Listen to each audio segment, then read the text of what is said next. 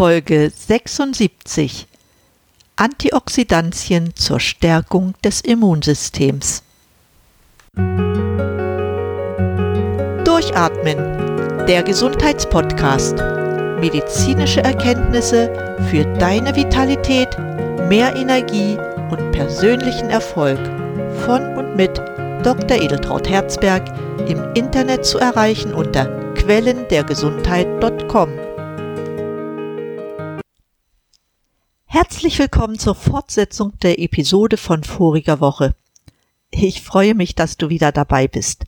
Fortsetzung bedeutet in diesem Fall, dass wir noch einmal über die Stärkung des Immunsystems sprechen werden. Wie wir gesehen haben, bedeutet Stärkung des Immunsystems dafür Sorge zu tragen, dass sowohl die unspezifischen als auch die spezifischen Abwehrmechanismen funktionieren.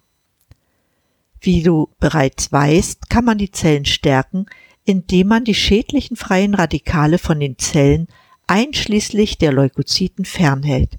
Ja, richtig. Das kann man mit Antioxidantien. Ich möchte heute darauf eingehen, welche Kombinationen an Antioxidantien wichtig sind, um freie Radikale unschädlich machen zu können. Die erste Frage, die entsteht, wenn ich über dieses Thema spreche, ist, ob wir denn wirklich einen Mangel an Antioxidantien haben. In Deutschland gibt es gute Voraussetzungen, sich gesund zu ernähren. Dennoch müssen wir immer wieder feststellen, dass wir zwar keinen Mangel an Nahrungsmittel haben und unser Körper dennoch verhungert, weil die Nahrung in den meisten Fällen nicht die Mikronährstoffe in der Konzentration enthält, die wir benötigen. Und dieser Mangel an Vitalstoffen ist eine wesentliche Ursache für die Störung des Immunsystems bei Menschen. Dabei geht es vor allen Dingen um solche Vitalstoffe wie Vitamin C und Vitamin E, Zink und Selen. Dass die Ursachen dafür in unserer Umwelt, in unserem Lebensstil und im Stress zu suchen sind, will ich nur kurz genannt haben. Hinzu kommen auch noch Zustände, die den Bedarf an Vitalstoffen erhöhen, wie zum Beispiel Krankheiten oder Leistungssport, die die Funktion der Immunabwehr deutlich einschränken. Diese Zustände bedingen sich gegenseitig und einem Circulus viciosus gleich schaukeln sie sich wechselseitig in die Höhe. Dabei entwickelt sich ein Defizit an Mikronährstoffen und infolgedessen erhöht sich die Anzahl an Infektionen und die Anfälligkeit für Begleiterkrankungen. Besonders betroffen von der Schwächung des Immunsystems sind chronisch kranke Personen und gerade auch Personen, die schon spezielle Erkrankungen des Immunsystems haben, aber auch Sportler und Menschen, die unter starkem Stress leiden, sowie alte Menschen. Gezeigt hat sich, dass dieser Personenkreis ein Defizit an einzelnen Mikronährstoffen hat, womit immer wiederkehrende Infektionen einhergehen und eine Chronifizierung entzündlicher Erkrankungen entsteht. Es ist beschrieben, dass immungeschwächten Personen eine defizitäre Versorgung mit den Vitaminen C und E sowie den Spurenelementen Zink und Selen aufweisen. Diese Stoffe sind jedoch gute Antioxidantien, sorgen also dafür, dass ein Überschuss an freien Radikalen gebunden wird und damit die Mitochondrien wieder ihre Aufgaben zur Energieproduktion wahrnehmen können. Denn ein lang andauerndes Defizit an Mikronährstoffen senkt die Energieproduktion durch oxidativen Stress, womit weitere Konflikte in den Zellen zu erwarten sind. Insbesondere der Vitalstoffbedarf steigt damit weiter an. Zunächst einige Fakten zu den genannten Vitaminen C und E. Sie gehören zum oxidativen System zusammen mit dem Kofaktor der Glutathionperoxidase. So ist Vitamin E wichtig, um ungesättigte Fettsäuren vor oxidativen Prozessen zu schützen. Gemeinsam mit Vitamin C schützt Vitamin E Lipide vor einer Peroxidation, was hauptsächlich in den Zellmembranen der Fall ist. Vitamin C kann darüber hinaus oxidiertes Vitamin E regenerieren. Beide Vitamine sind damit wichtige Bestandteile des körpereigenen Abwehrsystems und gewährleisten eine normale Funktion des Immunsystems. So wie Vitamin C und E zusammengehören, gibt es auch eine komplementäre Wirkung von Zink und Selen. Bei verschiedenen Risikogruppen, genau die, die ich bereits genannt habe, besteht eine Unterversorgung mit Selen und Zink. Schauen wir uns etwas genauer an, wie die Unterversorgung mit Vitamin C und E sowie Zink und Selen die Funktion der Leukozyten beeinflusst. Zunächst Vitamin C. Während einer Erkältungserkrankung sinkt verschiedenen Studien zufolge die Vitamin C-Konzentration in den Leukozyten und auch im Plasma signifikant. Dadurch kommt es wahrscheinlich zu einer Beeinträchtigung der Fähigkeit der Leukozyten zur Phagozytose, das heißt, sie sind nicht in der Lage, die Krankheitserreger zu vernichten. Demnach sollte die Einnahme von Vitamin C bei Erkältung einen positiven Effekt haben. Nimmt man zum Beispiel am ersten Tag einer Erkältung 8 Gramm Vitamin C ein, verringert sich die Erkältungsdauer deutlich im Vergleich zu einer Einnahme von nur 4 Gramm. Das hat man schon in den 70er Jahren des vorigen Jahrhunderts herausgefunden. Auch die Einnahme von Vitamin C in einer Menge von drei Gramm über die ersten fünf Tage der Erkältung führt zu einer Reduktion der Krankheitsdauer. Neben Erkältungen beeinflusst Vitamin C auch andere Infekte. So die Infektion mit Helicobacter pylori. Dieser Effekt ist dosisabhängig. In einer Studie wurde gezeigt, dass eine fünfjährige Supplementierung mit 50 bzw. 500 Milligramm Vitamin C bei Patienten mit chronischer Gastritis zu einem milderen Krankheitsverlauf führt. Besonders ältere Menschen sind auf eine Optimierung ihrer Nährstoffzufuhr angewiesen, da sie eine verminderte Stoffwechselaktivität und Energieaufnahme haben. Besonders trifft dies auf Vitamin C zu.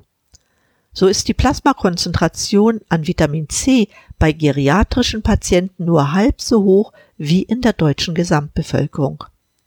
Hinzu kommt die hohe Anzahl an Medikamenten, die ältere Menschen einnehmen. Dadurch wird die Vitaminmangelsituation noch verschärft. Kommen wir zu Vitamin E. Eine Unterversorgung an Vitamin E setzt die Immunität herab. Bedingt ist dies durch die gesteigerte Produktion von Prostaglandin E2, das sowohl die humorale als auch die zelluläre Immunität vermindert. Besonders ältere Menschen, immungeschwächte Erwachsene mit AIDS-rheumatoider Arthritis oder chronisch entzündlichen Darmerkrankungen weisen ebenfalls erniedrigte Vitamin E-Blutwerte auf. Wenn man also die Funktion des Immunsystems aufrechterhalten will, ist eine erhöhte Aufnahme von Vitamin E erforderlich. So hat die Gabe von 400 Einheiten Vitamin E die Phagozytoserate der Zellen gesteigert. Das heißt, Krankheitserreger werden dadurch schneller vernichtet. Jedoch wurde dabei auch die bakterizide Aktivität gesenkt, so dass es wichtig ist, hier einen Kompromiss in der Dosierung zu finden. Eine andere Studie mit jungen Männern hingegen zeigte, dass nach täglicher Einnahme von 300 Milligramm Vitamin E über drei Wochen die bakterizide Aktivität zunahm, jedoch hatte das keinen Einfluss auf die Immunantwort. Offensichtlich wird die Wirkung von Vitamin E auf das Immunsystem durch das Alter mit beeinflusst. Generell konnte jedoch in den Studien gezeigt werden, dass Vitamin E zusätzlich zu seiner Wirkung auf die zellvermittelte Immunantwort entzündlicher Prozesse und die Akutphasereaktion günstig beeinflussen kann. Einige Worte zum Zink. Zink hat vor allem für das Immunsystem eine große Bedeutung. Es hat jedoch auch eine Bedeutung für das Wachstum und die Entwicklung des Organismus. Unter anderem funktionieren der Energiestoffwechsel, Proteinauf- und Abbau, die Nukleinsäurebiosynthese, der CO2-Transport und die Stabilisierung von Proteinen nicht ohne Beteiligung von Zink. Auch freie Radikale werden durch Zink abgebaut. Und letztendlich führt eine Unterversorgung mit Zink zu einer höheren Empfindlichkeit des Organismus gegenüber verschiedenen Krankheitserregern. Die Beeinträchtigung der Immunabwehr durch Unterversorgung mit Zink erfolgt über eine geschwächte Lymphozytenreifung und Zytokinproduktion. Zinkmangel trägt auch zum Anstieg freier Radikale bei. Zinkmangel führt so dazu, dass die Makrophagen nicht mehr ausreichend Parasiten vernichten. Die Produktion von antikörperproduzierenden Zellen, T-Helferzellen und die Aktivität natürlicher Killerzellen werden dabei vermindert. Somit reduziert sich die Abwehr gegen verschiedene Infektionskrankheiten. Und wiederum sind es besonders ältere Menschen und Personen mit einem ohnehin geschwächten Immunsystem wie AIDS-Patienten, die unter Zinkmangel leiden und damit ein schon geschwächtes Immunsystem weiter geschwächt wird. Eine unzureichende Versorgung mit Zink beruht zum einen auf einen erhöhten Verbrauch einer verminderten Aufnahme oder auf einer erhöhten Ausscheidung. Kommen wir zum letzten Spurenelement, dem Selen.